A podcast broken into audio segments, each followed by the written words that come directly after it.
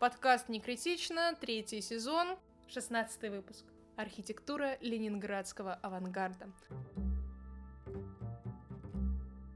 Здравствуйте, дорогие слушатели! Сегодня у нас необычный выпуск, потому что, во-первых, к нам пришла в гости Алина Заляева, искусствовед, который занимается ленинградским авангардом, архитектурой его, то есть, получается, что-то вроде конструктивизма для более простых людей, как я понимаю. Еще она взяла в аренду у меня кота, поэтому, возможно, будут мурчащие звуки в процессе записи, но она его не хочет отпускать, и я, если честно, тоже не против. Выпуск у нас сегодня вот о чем. Ленинград, Петроград, Санкт-Петербург, известный город, известный своей архитектурой, и, можно сказать, архитектура — это визитная карточка нашего города. Тем не менее, первичное значение имеют всегда такие дворцовые дореволюционные постройки, а вот ленинградскому авангарду архитектурному, который, кстати, мне кажется, за рубежом значительно более знаменит, чем наши прекрасные, безусловно, дворцовые застройки, ему уделяется как-то незаслуженно мало внимания. Алина, как думаешь, почему? А, добрый день. Эм, очень правильный подход. А, дело в том, что архитектура ленинградского авангарда и, в принципе, модернизма ленинградского, то есть и первой половины, и второй половины 20 века, могла бы стать третьей визитной карточкой Санкт-Петербурга. А вот как раз мой научный руководитель Иван Дмитриевич Саблин, недавно мы с ним это обсуждали, он говорил, что а, это потенциально третий бренд для Санкт-Петербурга, но, к сожалению, сейчас все то, что может стать этим брендом, разрушается, а, не признано эстетически, и это действительно проблема и поле для исследования. Наверное, дело так кажется, что авангардную архитектуру сложнее понять, зрителю, который воспитан на более традиционных представлениях о прекрасном, потому что для того, чтобы понять ритмику и тектонику этих сооружений, надо пройти более долгий путь, чем если мы смотрим на какие-нибудь прекрасные ансамбли барокко, где и так ясно, что это пышно, торжественно и красиво. Здесь, наверное, ну, такой первый ход. А, ну, посмотрите на то, во что вы одеты. Никто из нас не носит а, кюлоты или какие-нибудь э, расшитые кружевами платья. Мы в основном носим что-то очень очень сдержанные, а, или вещи, которыми мы пользуемся, iPad, iPhone, все это та же эстетика, какую мы видим и в авангардной архитектуре. И поэтому а, на самом деле это то, что нам очень близко. Это лаконичная, это очень э, сдержанная и конденсированная эстетика.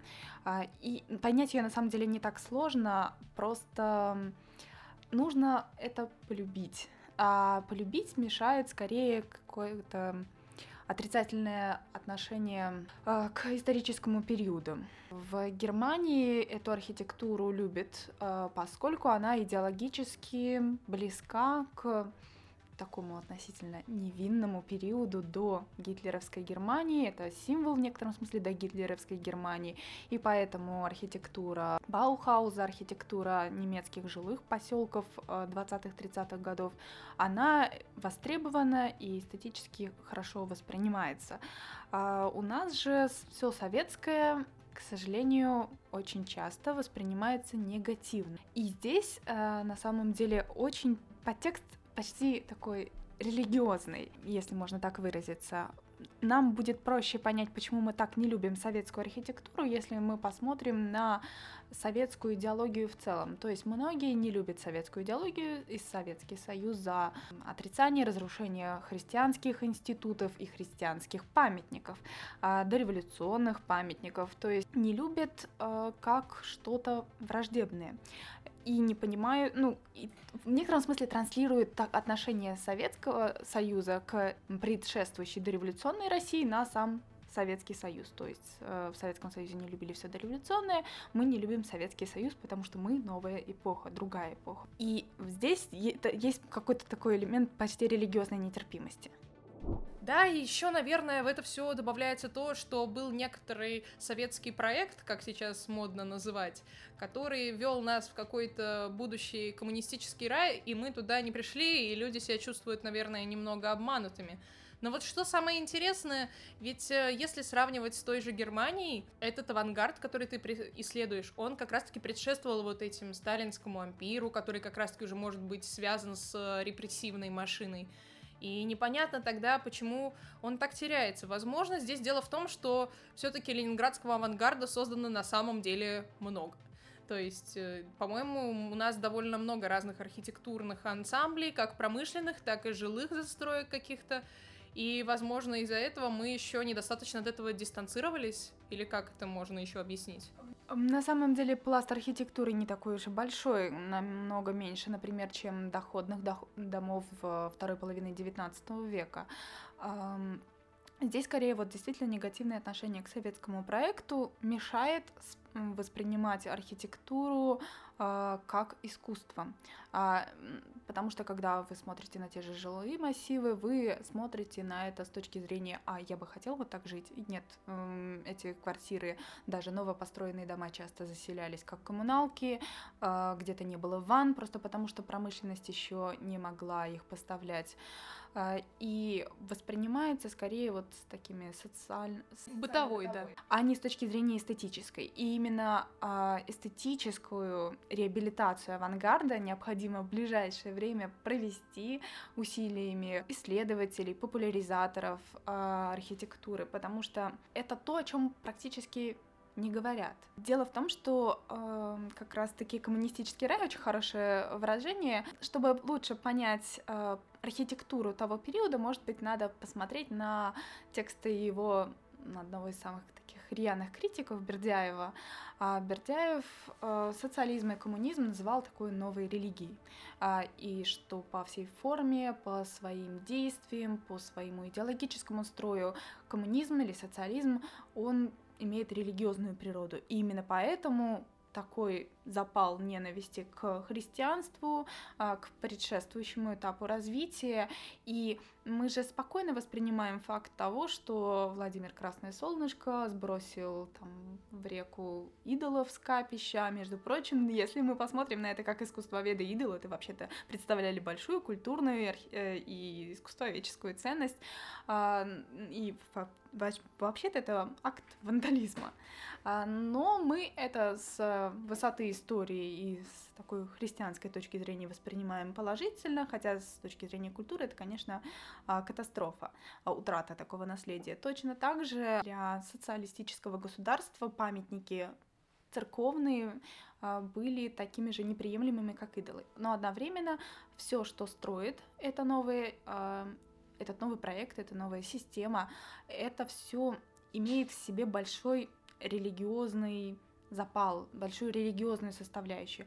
Это можно посмотреть даже градостроительно. Промышленная архитектура ленинградского авангарда. Как выглядели в основном промышленные здания до революции? Ну, в общем-то, как обычные дома. Да, они отличались, может быть, выделялись иногда кирпичным стилем или какими-то надстройками, но вообще это были просто дома. Как выглядят лучшие образцы ленинградской промышленной архитектуры? Это скульптурные объемы, которые стоят так, что они организуют пространство вокруг себя. Если мы посмотрим, например, на Левашевский хлебозавод, как он градостроительно поставлен в Петроградском районе, он не привязан к сетке красных линий, он стоит, он имеет скульптурную форму, а, у него несколько раскрытий на разные улицы, а, и одновременно а, у него была проходная, которую, к сожалению, снесли. Вообще Левашевский хлебозавод, памятник практически утраченный. У него была проходная, которая стояла по красной линии и привязывала, так скажем, привязывала этот скульптурный объект к сетке красных линий. Все эти градостроительные характеристики это характеристики сакральной архитектуры в дореволюционном Петербурге. Если мы посмотрим на любой храм, который мы видим на Невском, мы видим то же самое. Раскрытие, обычная застройка по красной линии служит кулисами, здание имеет скульптурный объем. Если мы посмотрим, например,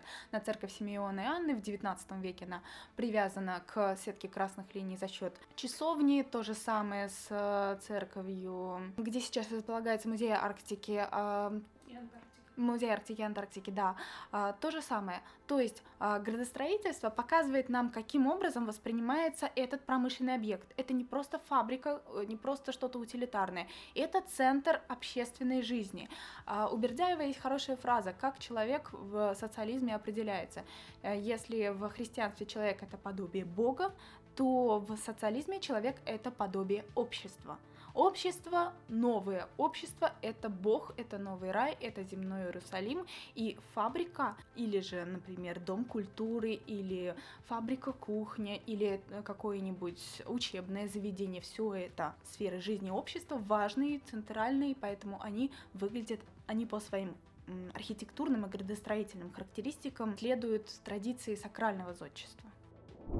Я думаю, можно еще пару слов сказать о феномене, в принципе, фабрики кухни. Я думаю, для слушателей это что-то э, не самое знакомое, а в принципе рассказать про это как про такое характерное здание того периода, мне кажется, можно пару слов буквально. А фабрика кухни на самом деле жутко актуальная вещь. Многие люди сейчас не любят готовить, потому что у нас очень много работы, а готовка на индивидуальной кухне это а, затратно, это иногда неудобно.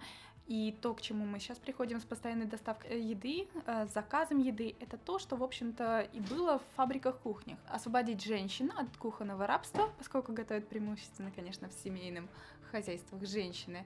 А фабрика кухня — это такой способ накормить работников э, и освободить их от бытовых сложностей, а также поставить производ... процесс производства еды на поток. Фабрика кухни на самом деле очень актуальная вещь, жалко, что она не возрождается. И сейчас большая часть фабрик кухонь приспособлена под торговые центры. Особенно в регионах, насколько я знаю, это очень распространенная судьба фабрик кухонь, когда они становятся какими-то грубо говоря, офисными помещениями. В Петербурге тоже и Василиостровске фабрика кухни, и фабрика кухня э, Московско-Нарского района, все фабрики кухни, к сожалению, э, вообще практически вся архитектура э, вот такая которая раньше имела конкретную функцию, то есть дом культуры или фабрика кухня, или, я не знаю, там школа, или школа фабрично-заводского ученичества, а, завод, все это сейчас занимается мелкими арендаторами, торговыми центрами,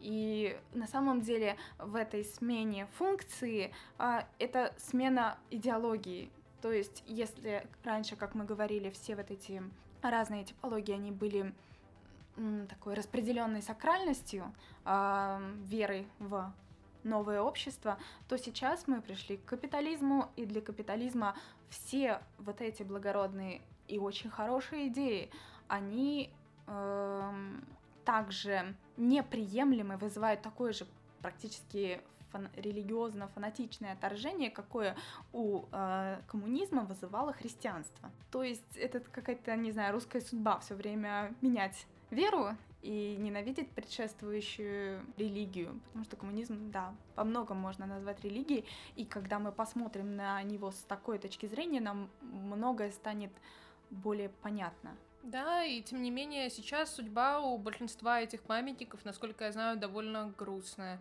Кондратьевский жилмассив в Петербурге вообще, по-моему, признали не жизнепригодным. А, нет, с Кондратьевским жилмассивом все как раз-таки хорошо. Его передали, ну, конечно, относительно. А, его передали программе молодежи доступное жилье. А, это, ну, это обусловило перепланировку, к сожалению, корпусов, замену перекрытий и создание нового жилья. В общем, внешние параметры, внешние характеристики сохранены. А, к сожалению, все не так идеально, как с немецкими жилмассивами, где была научная реставрация, но все-таки хотя бы а, этот жилмассив а, не снесен. А, многие дома или интересные очень проекты жилые, например, Тахитектон уже уничтожены, и Крестовский жилмассив тоже был снесен. На самом деле у жилья того периода очень хорошие градостроительные характеристики, ориентированность на свет, на проветривание, правильная расстановка корпусов, а, интересные композиции а, жилмассивов. Все это характеристики, которые, к сожалению, утрачены, постепенно утрачивались в ходе перехода к массовому жилищному строительству советскому, и уж тем более совершенно э, не присутствуют в нынешнем э, массовом жилищном строительстве, что очень плохо. То есть, получается, эта архитектура, про которую мы сейчас говорим, обладала свойствами именно функционализма, если сравнивать с Западом? Да. Так что их даже, наверное, можно под одну черту подвести. Кстати, Алина, ты тут так сидишь молчаливо. Э, ты, может быть, что-то хочешь спросить или как? Нет, пока что нет. пока ты это... Ну, а что сейчас у нас находится под угрозой сноса в Петербурге? А под угрозой сноса, ну, пока вроде бы нет. Уже все, что надо, было снесено? В силу сложной ситуации, такое ощущение, что машина сноса и уничтожения немножечко затормозилась. А вот э, у нас, конечно, разговор прежде всего сейчас о, об архитектуре 20-30-х годов, но модернизм э, советский, э, если его смотреть широко, то это же и вторая половина 20 века. И вот из второй половины 20 века в Петербурге сейчас главный, самый острый вопрос – это возможный предстоящий снос Ленинградского дворца молодежи. А, потрясающего здания, а, которое строилось с 65 года, то есть это проект 60-х, но реализовывался просто долго. А, это мест, центр и развитие андеграундного искусства, нонконформистского искусства в Ленинграде. Это центр рок-музыки, то есть э, принципе, это на момент строительства, на момент его функционирования в советское и постсоветское время, это должна была и была одна из главных культурных точек. То есть, если мы посмотрим, к примеру, э, что нам лучше всего дает показатель реального влияния значимости здания. Откроем просто путеводитель там 90-х или 80-х годов. Мы видим там отмеченным э, Зимний дворец и видим отмеченным дворец молодежи. И на самом деле между этими двумя дворцами а, не зря они имеют как бы схожее название, потому что почему не назвать дом а, или еще какое-то другое название для постройки. Но дворец, он действительно а, имеет аллюзии на главный памятник Петербурга, на Зимний дворец. Цвет разделения фасада жилого гостиничного корпуса Ленинградского дворца молодежи имеет явные аллюзии на дворец Зимний то есть на архитектуру барочную. В принципе, Ленинградский дворец молодежи это такой очень комплексный, очень интересный памятник, который а, аккумулирует в себе как а, отсылки к дореволюционной архитектуре, как отсылки, например, к тому же Зимнему дворцу, так и отсылки к а, важнейшим постройкам ленинградской архитектуры 20-30-х годов. А, например, Дом культуры промкооперации, нереализованный проект. А, если мы сравним эти два проекта, то нереализованный проект явно имел сходство, такое же наличие доминанты, разделение на объемы здания. Пандус, лестница такая приставная к помещению, которое в ЛДМ было отдано театру, оно отсылает нас к первому жилому дому Ленсовета, то есть а, здесь есть работа, это действительно очень ленинградская, очень петербургская постройка, это выдающаяся архитектура, но, к сожалению, у нас везде правят деньги. И такое вот планомерное уничтожение построек, от, э, непризнание за ними ценности нынешней системы э, массовой, массовым сознанием, оно вот отражает именно вот это неприятие, разочарование в советском проекте, хотя если так посмотреть, да, Бердяев очень прав, когда он сравнивает э, советский проект с религией, но а насколько действительно реализуются христианские идеи в мире? Когда мы посмотрим на нашу жизнь, мы увидим, что э, заветы Христа мы нарушаем ежедневно, но никто же не говорит от этого, что э, Библию надо запретить или считать устаревшей или неудачным проектом, в принципе, весь, всю христианскую систему ценностей. Мы же так не говорим, идея хороша, но вот воплощения бывают не самые удачные. И, возможно, такое неудача, хотя нельзя сказать, что полная неудача советского проекта, она не должна приводить к абсолютному разочарованию в советских идеях. Может быть, дистанция временная еще не соблюлась, но опять-таки памятники архитектуры разрушаются, и они нуждаются в уходе, насколько я понимаю. Это тоже очень критично, и за них надо взяться сейчас. А вот кто возьмется, это большой вопрос. Я еще тут подумала, на самом деле я просто очень редко думаю про архитектуру, потому что это очень косвенно мое поле, но ведь какая классная идея назвать именно дворцом. Это же такой социальный манифест. Раньше дворец это было место для избранных, а теперь в дворце. Там еще же, вот я, когда была маленькой, ходила в дворец детского и юношеского творчества. Там мы, типа, занимались разными творческими активностями, и я знаю, что такое, типа, дворец детского и юношеского творчества есть в каждом районе, думаю, нашей страны. И ведь это такая классная идея, что тогда каждый чувствует себя, что избранным, что каждый может пойти во дворец. И это не что-то далекое и недостижимое, а вот оно здесь. Иди и занимайся там тем, что тебе нравится. Это просто на самом деле гениально. Хотя это не столько уже про именно архитектуру авангарда, сколько, в принципе, про как раз-таки советский проект.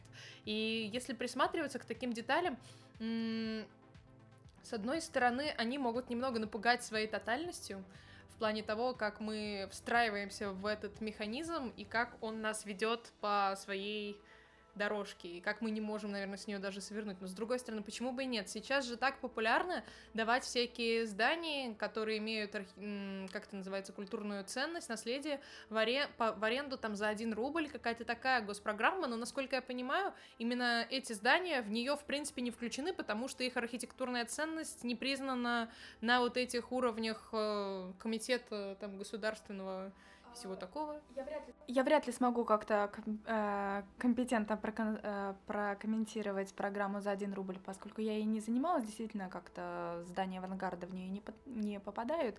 Э, но э, практика, что памятники архитектуры могут сдаваться на бесплатную аренду, например, общественным организациям, некоммерческим, это хорошая практика. Но вопрос в том, чтобы сдать здание в аренду и вообще, чтобы его использовать, его сначала нужно а, законсервировать, отреставрировать. А, и это самая большая проблема, потому что реставрационная школа у нас не самая хорошая. А, если, например, поговорить с людьми, которые проводят реставрацию, причем даже на очень важных памятниках, причем не с теми людьми, которые будут вам рассказывать про проект, не с теми людьми, которые согласовывали, а с теми, кто э, реализует. Я как-то однажды разговаривала с прорабом, который работает на таких э, реставрационных работах. Я даже не буду пересказывать, потому что то, что я услышала, было очень страшно. До какой степени уничтожаются подлинные а, физическая субстанция памятника, сбивается лепнина, потому что проще сбить лепнину, чем э, и заказать какую-то новую жалкую копию, не очень э, качественную, чем проводить действительно консервационные э, мероприятия, проклеивать, э, очищать. Это дорого, это требует э, квалифицированной рабочей силы и, главное, денег. Все упирается в то, что на культуру не, не хочет никто тратить деньги. Это как в Москве легче снести здание и построить новое, чем отреставрировать его, а в Питере пытаются все-таки что-то там. Ну, к сожалению, в Питере тоже. А, да, да, наверное, всегда как раз одна из таких самых больших потерь клуб Капранова, когда здание было снесено и воссоздано. А воссоздание — это подделка. А, но, к сожалению, законодательство наше написано таким образом, что с точки зрения закона это приемлемый вариант. Хотя с точки зрения памятника, охранительной теории, вообще э, любого просто адекватного подхода, это вещи недопустимые. Ну, то есть получается такая симуляция здания, которое да. было здесь до этого. Возможно, здесь когда-то стояло что-то похожее на то, что вы видите сейчас. Можно так охарактеризовать это, снести и построить заново. Да, это вообще такое, наверное, проявление культуры потребления, безразличия к подлинности. Ведь кажется, что все можно сделать заново, сделать лучше, а подлинные, уникальные не ценятся, потому что в культуре потребления да нету просто такого. Как раз-таки, можно сказать, вчера выступала на дискуссии про общество постпотребления, и там у нас был вопрос в том числе про реставрацию и про то, следует ли новые, так скажем, так скажем, устойчивые стандарты пытаться применить к старой архитектуре. Там выступала очень интересная э, спикер Анна Будникова. Она выиграла ну не выиграла, заслуженно получила грант от правительства, и она разработала специальную э, смесь, которая, когда наносит, короче, самовосстанавливающаяся, грубо говоря, штукатурка, основанная на спорах грибов. И если таким зданием, такой этой штукатуркой покрыть э, какой-нибудь типичный питерский фасад, я имею в виду скорее фасад, конечно, дореволюционный, то вот эти трещины, которые постоянно бегут по этой штукатурке, они перестанут бежать, потому что встроенные в краску споры грибов будут сами срастаться благодаря э, процессам биохимическим. Но в этом я уже дальше потеряла суть. Но вот э, это, конечно, все очень дорого. И проблема в том, что да, сейчас мы все двигаемся к тому, что есть объекты культурного значения, так скажем, первого, второго, третьего уровня, и есть объекты, которые вроде бы имеют культурную ценность, но не имеют классификации. То есть э, нету, наверное, на них каких-то бумажек. И вот судьба последних, насколько я понимаю, самая печальная. И, видимо, вот как раз-таки ленинградский авангард из ситуации с отношением к нашему советскому прошлому, нашей неспособности пока проработать травму, нанесенную советским проектом, оказывается, так скажем, критической. Ну да, вот а, давайте поговорим о статусе. То есть, эм, чтобы здание э, нельзя было снести, и к нему предъявлялись, к работе с ним предъявлялись бы определенные требования, то есть по закону не на объекты культурного наследия, на объектах культурного наследия не может проводиться реконструкция только ремонт, реставрация, консервация или приспособление, то есть то, что а, сохраняет основные ценностные характеристики здания. А, но чтобы вот такие требования были у а, любого здания или пам... у любого здания, будем говорить так, а, чтобы не путаться, у любого здания должно, должен быть правовой статус либо выявленного объекта культурного наследия, либо объекта культурного наследия.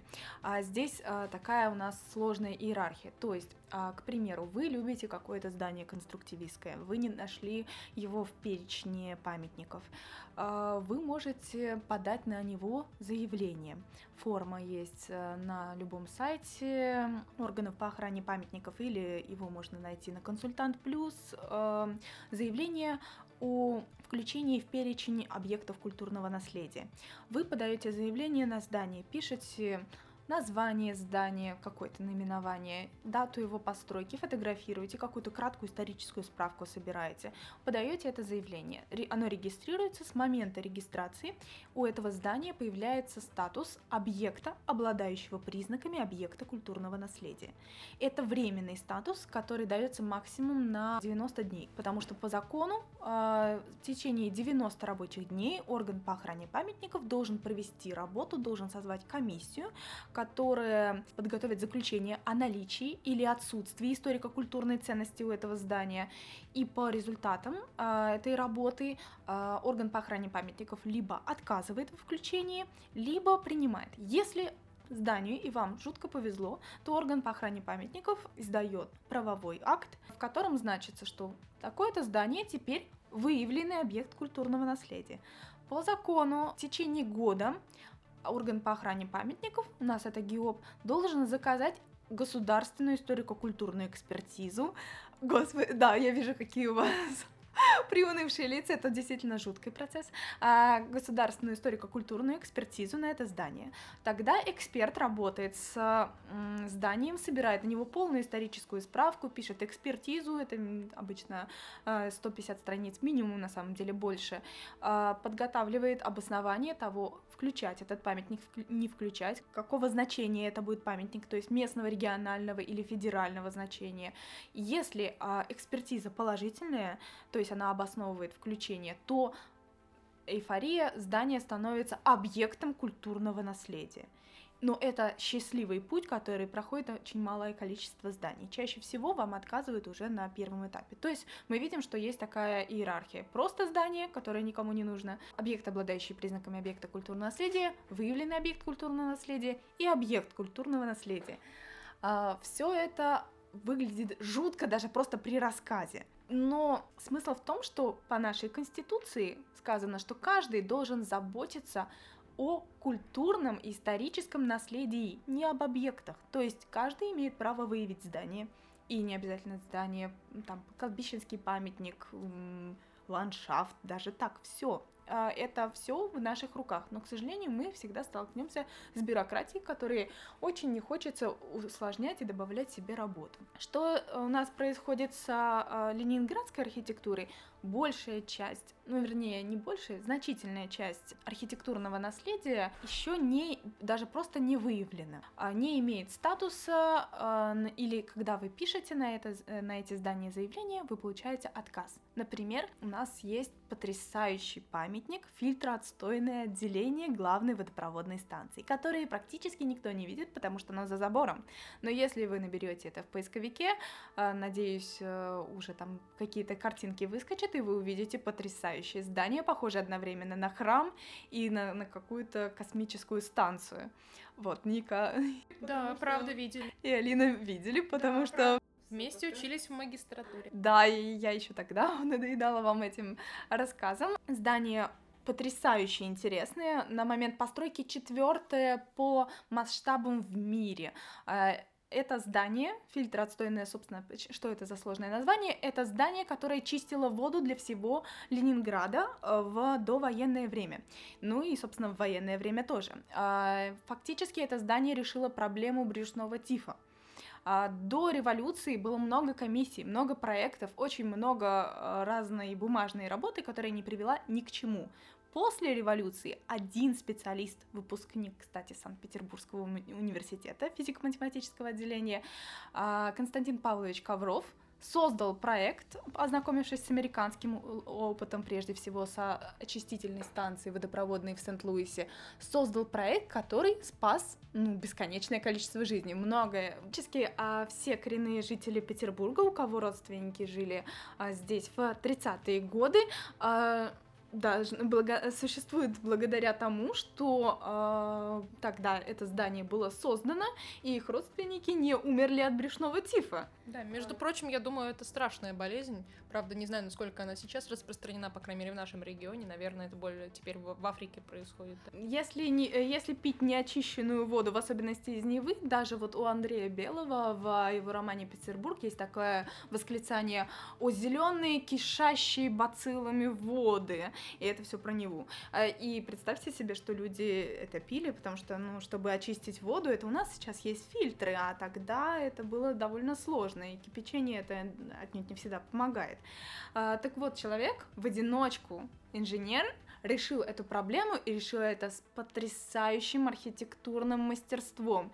Но это здание пять раз получила отказ во включении. Последняя экспертиза, э, простите, последнее заявление, которое вот я подавала и согласовывала с комитетом ИКОМОС, э, с Петербургским отделением ИКОМОС, то есть была поддержка от э, отделения международной организации, входящей э, при ЮНЕСКо, э, даже это заявление получило отказ, поскольку якобы э, это здание не построено известным архитектором. Но, учитывая степень изученности архитектуры 20-30-х годов, э, говорить, что это не построено известным архитектором, ну, это вообще не критерий.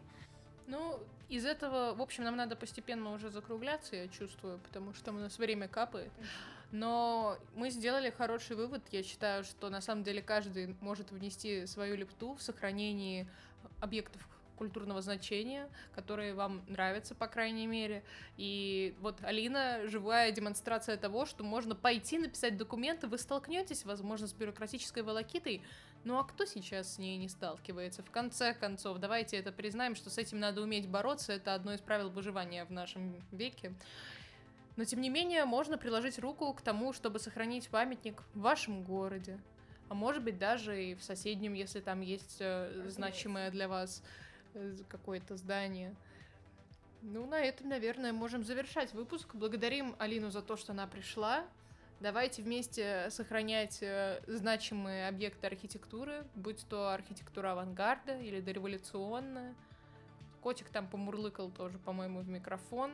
Вот. Такого выпуска у нас еще не было. Я скажу, что это первый выпуск, где у нас есть официальный кошачий саундтрек. На этом мы с вами прощаемся. Оставайтесь с нами. Пока.